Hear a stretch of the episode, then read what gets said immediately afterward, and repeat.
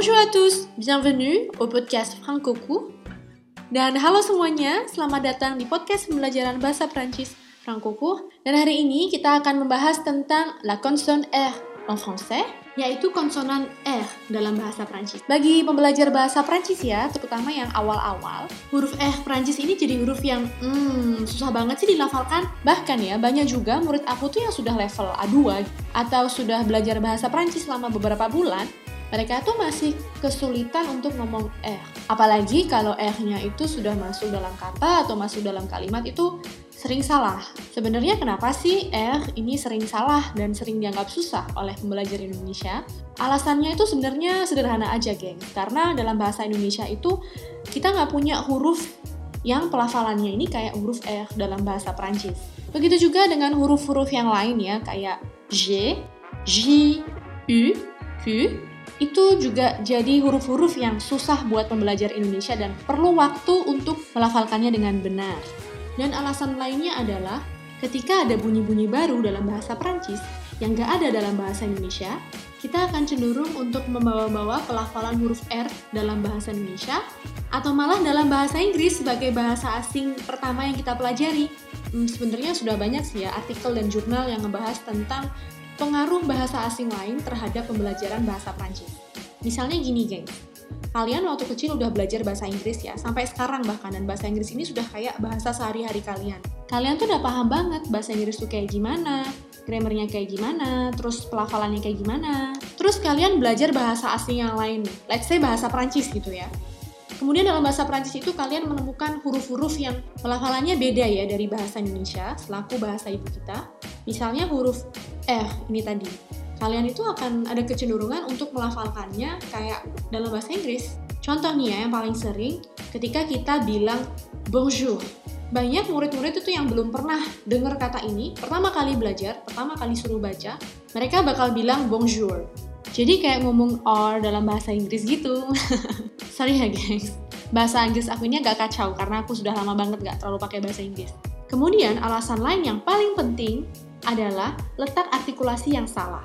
Loh, letak artikulasi yang salah tuh kayak gimana sih?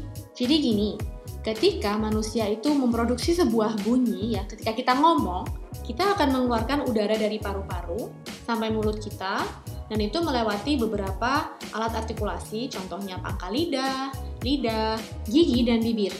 Sekarang kita akan fokus ke huruf konsonan.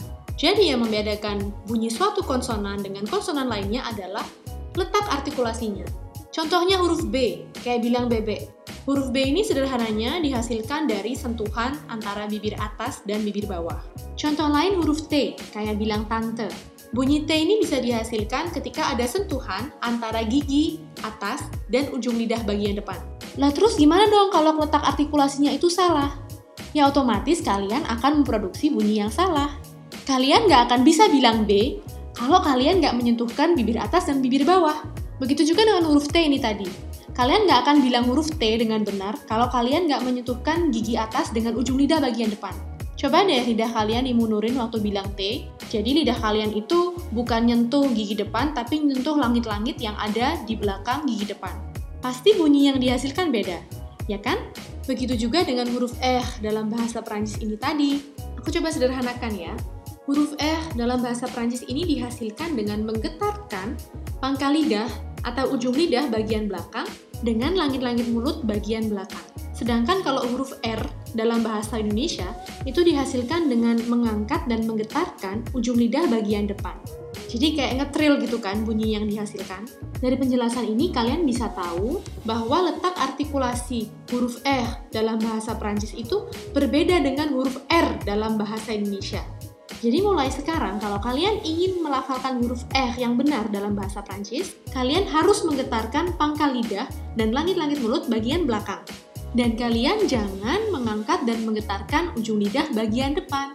Yang sering terjadi juga itu pembelajar Indonesia cenderung menggetarkan lidahnya bagian depan ketika melafalkan huruf R dalam bahasa Perancis. Hal ini terjadi karena kita terpengaruh oleh pelafalan huruf R dalam bahasa Indonesia ya, sebagai bahasa ibu kita. Padahal huruf R dalam bahasa Perancis itu dihasilkan tanpa menggetarkan ujung lidah bagian depan. Sehingga yang terjadi adalah huruf R yang kita hasilkan itu salah pelafalannya.